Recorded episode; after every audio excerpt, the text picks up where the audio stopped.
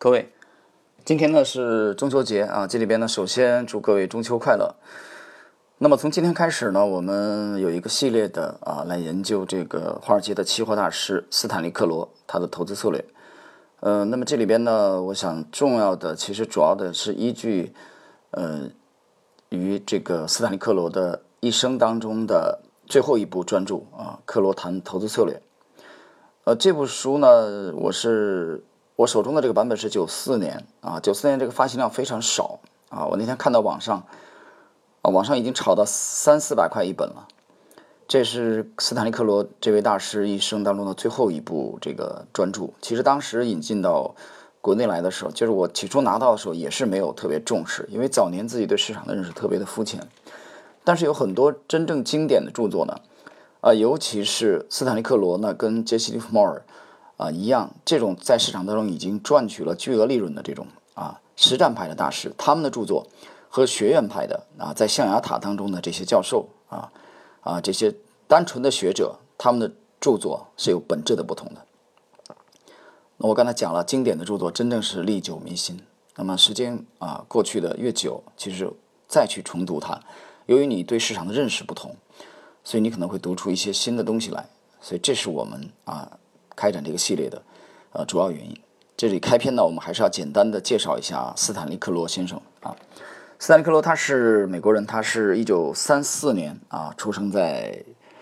这个美国，然后一九九九年离世啊，活了这个六十五岁。他是美国著名的期货专家，他在华尔街呢活跃了大概三十三年。他一生主要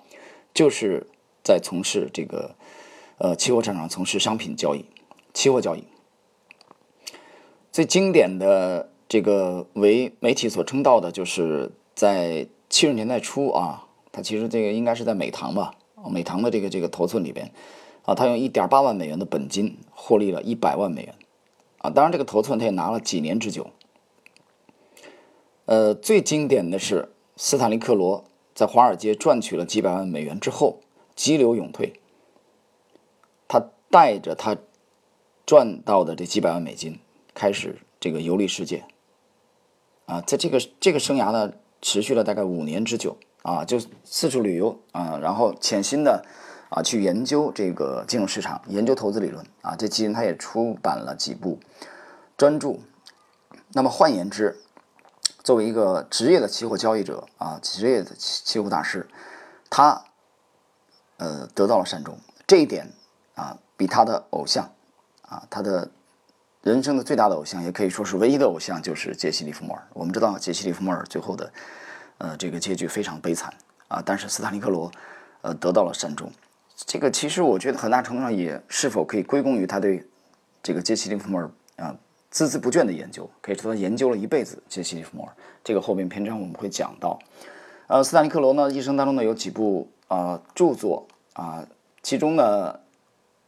有那么几部啊，比如说这个期货职业炒手、期货交易策略，啊，埃尔文系列的期货市场指南、商品期货市场指南，呃，还有这个技术分析指南等等等等，啊，包括这个我们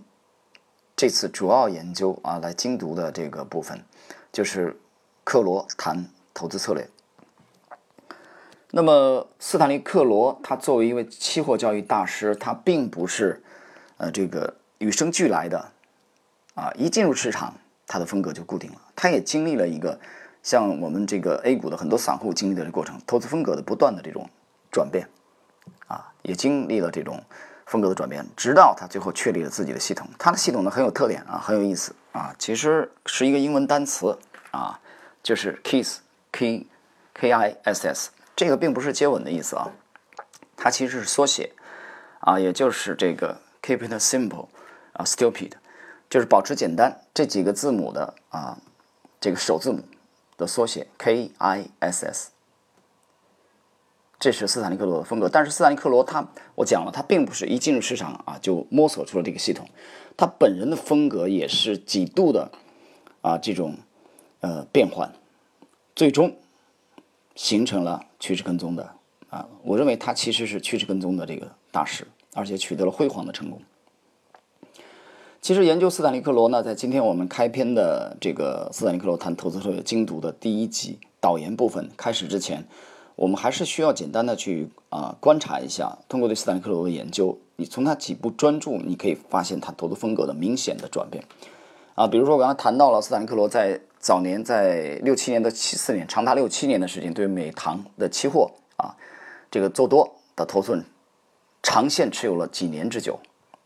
啊获取了巨额利润。然后呢，我们也去发现斯坦利克罗最有影响力啊，我讲了他有大概五本以上的著作，最有影响力的是其中的三部，啊，按时间的先后顺序，分别是在一九七四年，嗯，出版的这个《职业期货炒手》，呃，一九八七年前后的《克罗谈期货交易策略》啊，这个国内应该有中文版，然后一九九四年就是我手中的这一本啊，也陪伴了我很多年，九四年出版的这个《克罗谈投资策略：神奇的墨菲法则》。我们从这三部这个经典的著作，呃的内容，其实你不难去这个观察到，这个斯坦利克罗作为期货投资大师，他自己本人的这个对市场的认识和投资风格的这个巨大的转变啊。比如说他第一部专著当中，这个职业期货炒手就是在斯坦利克罗期货交易的早期阶段啊。这里边他一方面就是强调啊要这个顺顺应市场啊这个阶段。这个亏损让利润奔跑，但另外一方面自己还频繁的做短线短线这个交易，啊，一方面喊的这个顺势而为啊，一方面这个这个听从于市场技术分析图表，但另外一方面也也在听打的小道消息啊传言，所以本身也是矛盾的。这个时候其实我们能看到他的这种不成熟啊，这个一个青涩啊，作为一个职业炒手的青涩的这个早年的阶段，这是他第一部专注的这个年代。但是等到他第二部专著啊出版，我们去研究这部专著，你会发现，就是八七年的这个《克罗谈期货交易策略》啊，到这个阶段的时候啊，大家你仔细的去阅读它，你就会发现，呃，克罗已经产生了明显的这个风格的变化啊，也就是《克罗谈这个期货交易策略》，它已经体系非常成熟了。因为在这部专著当中，斯坦利克罗明确的提出来了，只做市场主流的趋势。而且第二，他强调的是放弃预测啊，无条件的向市场屈服。这点其实和亚当理论的这个亚当提的这个观点是一样的啊，向市场屈服，就是市场永远是对的。这个其实又回到了杰西·利弗莫尔的中心的这个思想啊，利弗莫尔的解读啊，在这个专辑里边我已经讲了很多次了，大家可以去倒回去听一下。啊，叫市场屈服。那么，而且强调良好的交易系统啊，要远远的胜过这个对行情的这种预测。在第二部专注当中，我们已经看不到了早年频繁高频短线交易的斯坦利克罗，我们也看不到了，看不到那个就是凭个人主观啊来预测的啊，甚至对朋友的这种小道消息的啊特别啊喜好的啊这种。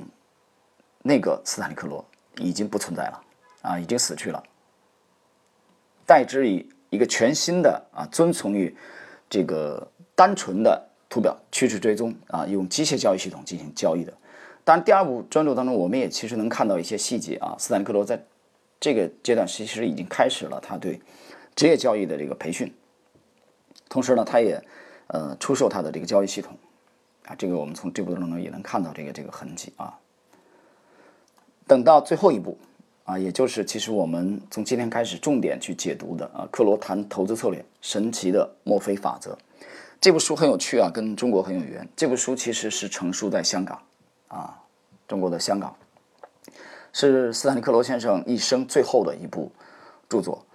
等到这部著作面世的时候，大家仔细的去读，克罗是已经完全定型、完全成熟了，他的观点非常的鲜明，就是侧重于中。长期的趋势的交易来赚取巨额的利润，那么这也是啊，我们从今天开始重点的啊去研究斯坦利克罗的呃依据理论的这个源泉和依据。呃，这部小册子呢，其实篇幅很短啊，九四年的中文版的面试，后来应该在零四年还有这个这个这个重复的啊，还有这个重复的在再版，零三零四年我记不清楚了。那么。篇幅只有一百多页，非常非常简短，但是呢，可以几乎说是啊字字珠玑，这里边的真知灼见，我想没有几十年在市场交易经历的老手是很难体会的。那么我们从今天开始呢，就用精读的方式吧，啊，我们也不用这个逐字逐句的，啊，那就从成了这个播音员的形式了，啊，那不是我们的风格，啊，我们来解读一下。当然，他写的特别精彩的啊地方呢，我觉得还是保留尽量保留他的这个斯坦克罗本人的这个原文的这种风格啊。当然，中间我会加上对呃观点的这个理解啊和和这个讲解。啊，我们开始今天的第一部分导言的部分。嗯，导言的部分呢，讲之前呢，我们要交代一下背景。刚才我们讲了斯坦利克罗他一生的这个投资风格的这个形成啊和定型，他其实受了一位投资大师的影响啊，这位投资大师就是杰西·利弗莫尔。利弗莫尔是一八七七年啊马萨诸塞出生的啊，这位百年美股第一人。啊，期货股票的双栖大师，但是斯坦利克罗是一九三四年，那么出生啊，杰西·利弗莫尔是在四一年啊，四零年这个自杀，那斯坦利克罗那个时候啊，也只有短短的这个这个这个非常年轻的六六七岁而已，所以他其实是有很这个很好的条件啊，去研究杰西·利弗莫尔。我们去回顾斯坦利克罗一生的交易啊和他的著作，你会看到非常非常浓重的。杰西·利弗莫尔的这个风格的再现啊，他是杰西·利弗莫尔的超级的拥趸。呃，有人甚至把它称为是啊格式的啊利弗莫尔的这个小利弗莫尔的这个格式啊的再现啊，就是好。我们进入今天的第一章的第一节啊，我们来看一看啊，这个克罗坦投资策略这里边其实我们啊也要感谢这个中国经济出版社啊和他的这个翻译者。啊，就是刘福寿和张良华啊几位，啊史梅琛和这个郁建平等几位翻译者，啊把这部这么优秀啊又很简洁的著作啊翻译到中国来。那么这其中呢，除了最后部分在香港的投资机会啊，这个可能略去以外，其他的我们会啊摘取这部书当中的精华部分跟大家交流。我们今天进入第一章。的内容就是导言，这个导言的题目叫“人们称为 G.L. 的人”。解释一下，这个 G.L. 就是杰西·利弗莫尔的英文缩写。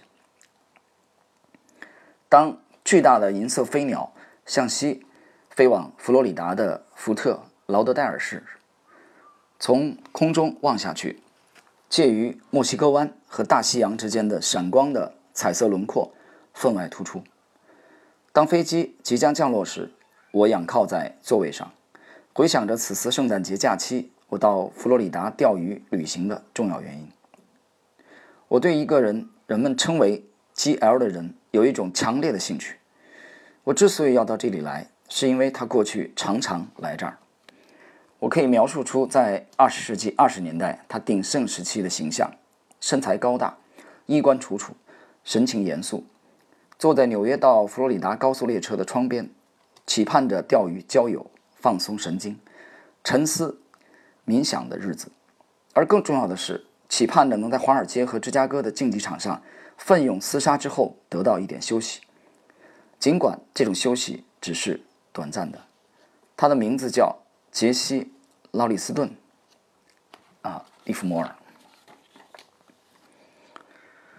本世纪确有一批卓越或幸运的市场操作大师。曾在其鼎盛时期，靠着良好直觉，及时结清持有头寸，赚取百万美元计的利润。我自己也曾多次很幸运地被算在这一高级的群体中。但利弗莫尔自成一派，仅就其有影响力的操作的规模和重要性，就其买入卖出时那种精确计算和有约束的操作方式。就其经常运用的不同于他人的超然的交易手段，他从未被其他任何人超出过。杰西·利弗莫尔出生于1877年7月26日，美国马萨诸塞州的舒兹伯里市，是一对苦农民的独子。他14岁时离家工作，在波士顿的一家经纪公司做行情室操作员，每周赚三美元。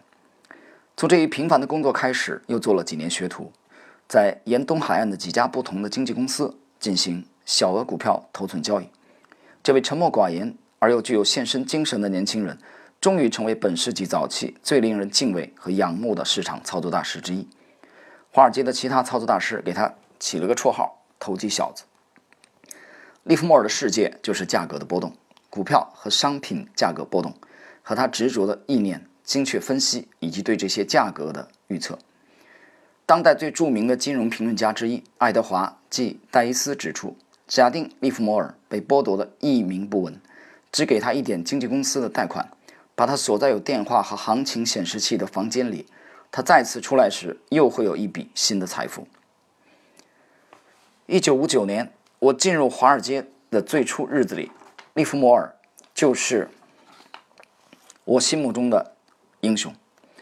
当我不断发展自身在价格分析以及交易中的专业技术水平时，他又成了我的教练和精神上的导师，同其他许多投资者一样，我深受他的战术、策略及市场哲学影响。市场只有一个方面，这个方面既不是牛市，又不是熊市。他写道：“这个方面就是正确的方面。”这一基本理论已深深印入我的脑海，挥之不去。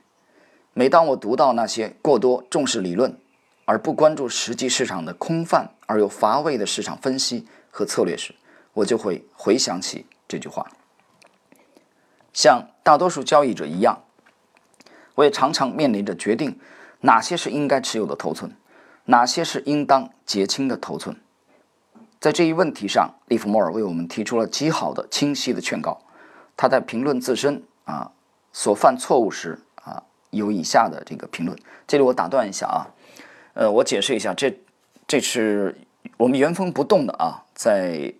这个照读啊这部著作，这是因为我觉得无可替代啊，他写的太精彩了。呃，中间我们会穿插这个，会穿插我的这个评论。这里要解释一下，有人讲他是一个期货大师啊，他对我们股票有帮助吗？非常有帮助。在这部著作的开篇啊，这个斯坦利克罗已经讲得非常清楚，这两个市场其实主要的区别就在于杠杆交易机制有区别而已。那么把其中一个市场的经验啊，其实复制到另外一个市场啊，这是一笔巨大的这个财富。所以有些人这个脑瓜不灵活，他觉得期货对股票有帮助吗？啊，这是一位期货大师，其实有非常大的帮助啊。我再重复一遍，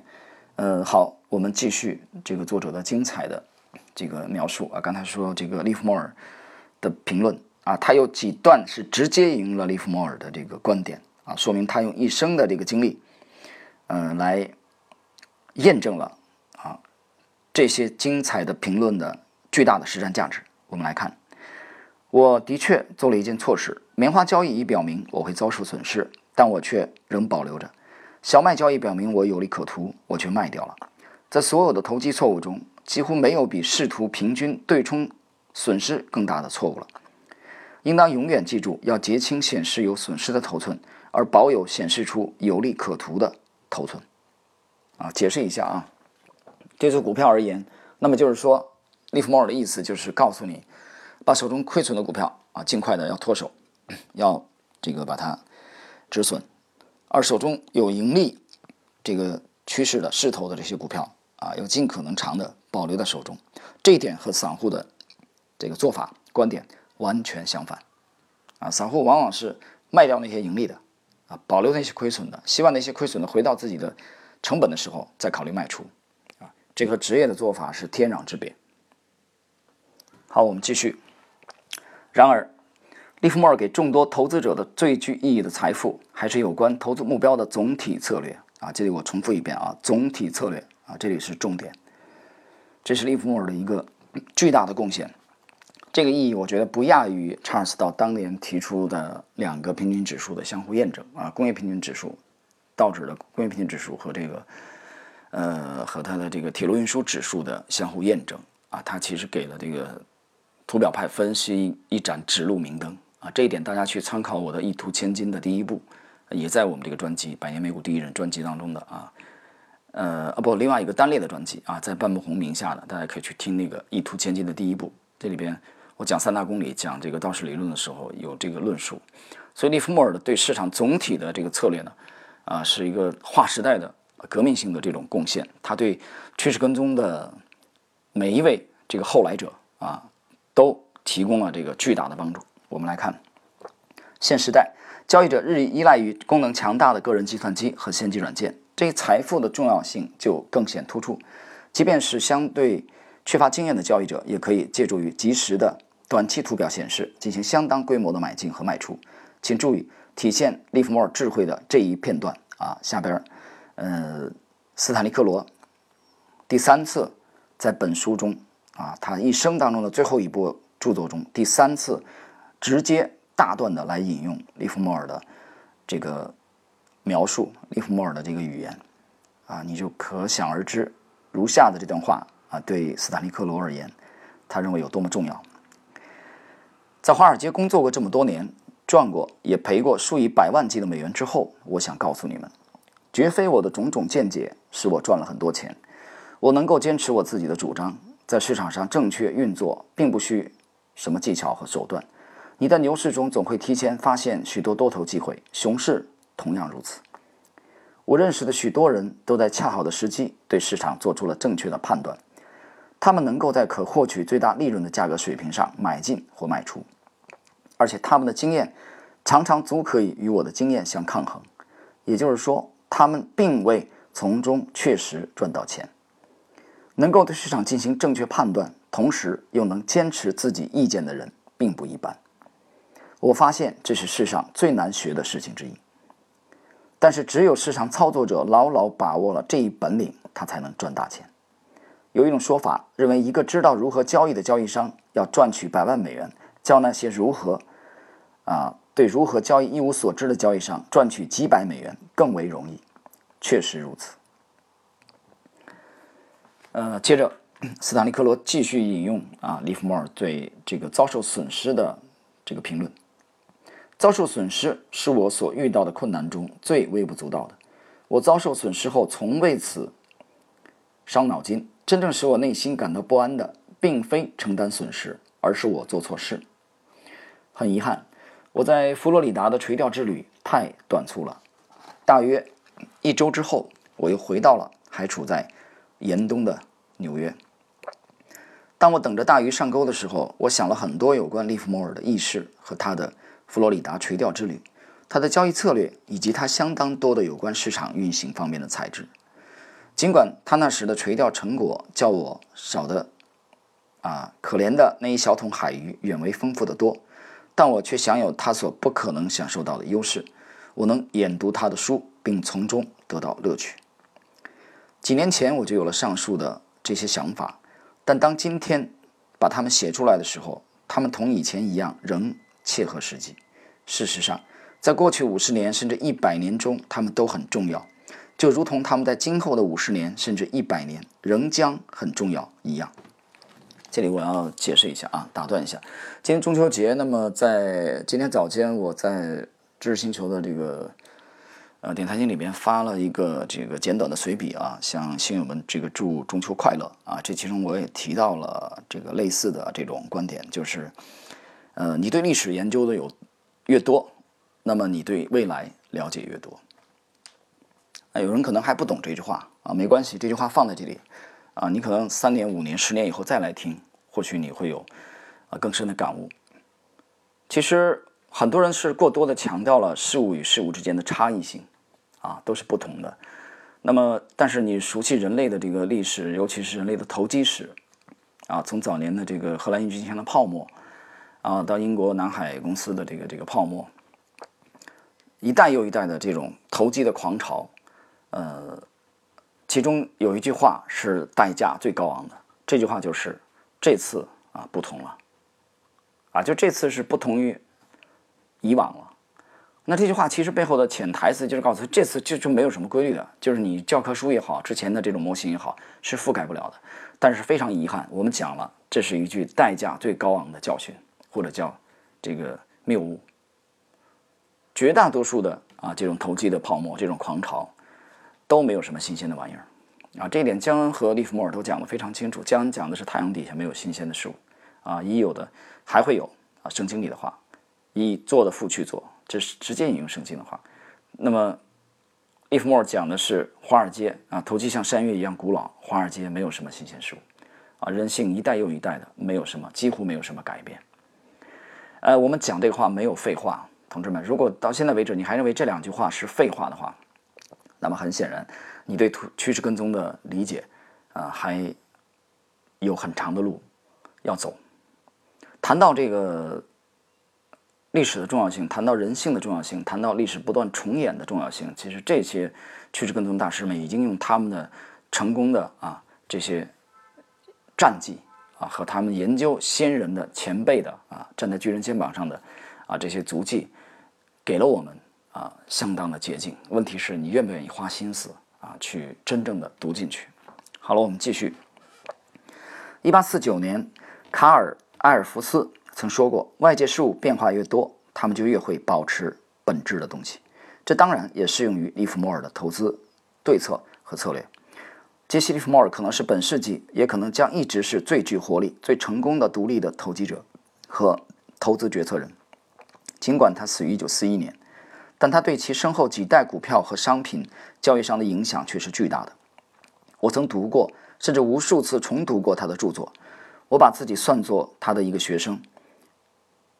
当我到达亚洲后，我惊讶地发现，在地球的另一面，竟有如此多的股票和商品投机者对这一投资界的传奇人物有着同样的感受。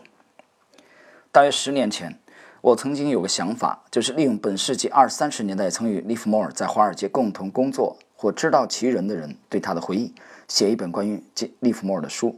我在金融类报刊杂志刊登广告，寻找那些拥有有关利弗莫尔及其工作第一手资料的人，但不幸的是。我动手太晚了，我根本找不到任何拥有亲身的第一手资料的人，这很令人失望。但我自己在华尔街的事业很活跃繁忙，因此不久这项计划搁浅，我转而从事更有建设性的工作。但是我从未放完全放弃有关利弗莫尔的计划，而且在其后几年里，一有空我就开始坚持研读他的著作，并借助于利弗莫尔的智慧和经验，发展我自己的投资策略。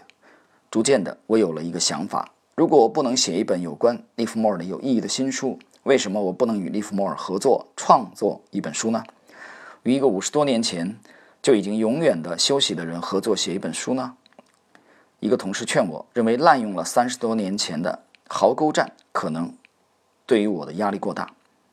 当然，除非我对于失败率问题有新的理论见解，我确实没有有关失败率的创新理论。但我意识到，尽管利弗莫尔的战术和策略中最好的一部分已得到发展，并针对金融市场又加以阐释，经过了这么多年，也难免啊变得有些过时。也许这些策略能够改造成与新的交易环境相适应，能够为世界范围内的新一代股票、商品和期权投资者重新注释。啊，这是作者的这个啊整部著作的第一章。的精读部分的内容啊，从开篇的第一章，大家可以非常清晰的啊感觉到杰西·利弗莫尔这个被称为 G.L 的人对斯坦利·克罗啊一生产生的巨大影响。他把杰西·利弗莫尔 G.L 作为这个第一章的内容。当然，在后文当中，我们还是会啊看到这个具体的影响，包括影响是影响他的具体的交易啊和策略。啊，我们可以其实某种程度上可以理解为他在某种程度上克隆了利弗莫尔的这个交易策略的这个精华。啊，利弗莫尔呢，我们也已经有了相关的许多的介绍啊，在我这部专辑里面你可以去重听。呃，股票作者回忆录也好，股呃亲笔著的这个股票大作手操盘术也好，我们可以毫不夸张的讲，利弗莫尔是整个股票趋势跟踪的这个呃这个缔造者。我们也可以毫不夸张的讲，利弗莫尔是。量价理论的，呃，这个开拓者，在那个年代，在没有交易软件、没有互联网啊，只有黑板上的数字和这个，呃，电报这个传输的这个这个纸带的情况下啊，利弗莫尔独立的这个在这个市场当中的呃操作。当然了，我们比较杰西·利弗莫尔和斯坦利·克罗的区别，后者得了善终啊，利弗莫尔没有脱离他个人的这个这个悲剧啊，他一度。这个曾经狂妄到认为他可以主宰市场啊，这个是我觉得他失败的也是一个其中的主要的原因。但是斯坦利克罗由于之前花了几乎一生的精力去研究杰西·利弗莫尔，他也在想怎么样极力的避免啊像利弗莫尔一样的悲剧。呃，但是这里我还想最后在作为今天这一集最后，我想讲一点啊，通过我们对其实对股票交易和对期货交易的这个比较啊，包括之前的对清泽的这个十年一梦的这个反复的这个研读，呃，你去比较一下这两个这两个啊交易的这个这个标的啊品种。呃，相对而言，期货市场取得持续的啊巨大的成功，呃，我们不说太巨大吧，就持续的成功，呃，比股票市场难度要大了许多许多，啊，这个因素其实我们前面已经解释了啊，其实我归纳出来就是两点：高频和这个杠杆。许多的投这个期货投机者、投资者被这两点啊重重的击败了。当然，这里边的深深的含义，我想许多人要。啊，很多年之后，或者自己真正爆仓以后，才能真正体会到。所以我读清泽那部书的著作，我读出来的是清泽其实是反复的告诫后人，期货这玩意儿最好别碰。啊，这和很多人去购买这部书啊，包括这个成名之境也好啊，想从两部书当中探求清泽啊是用什么样的秘籍来战胜市场的初衷啊，完全违背的。那么斯坦利克罗又是一位期货的。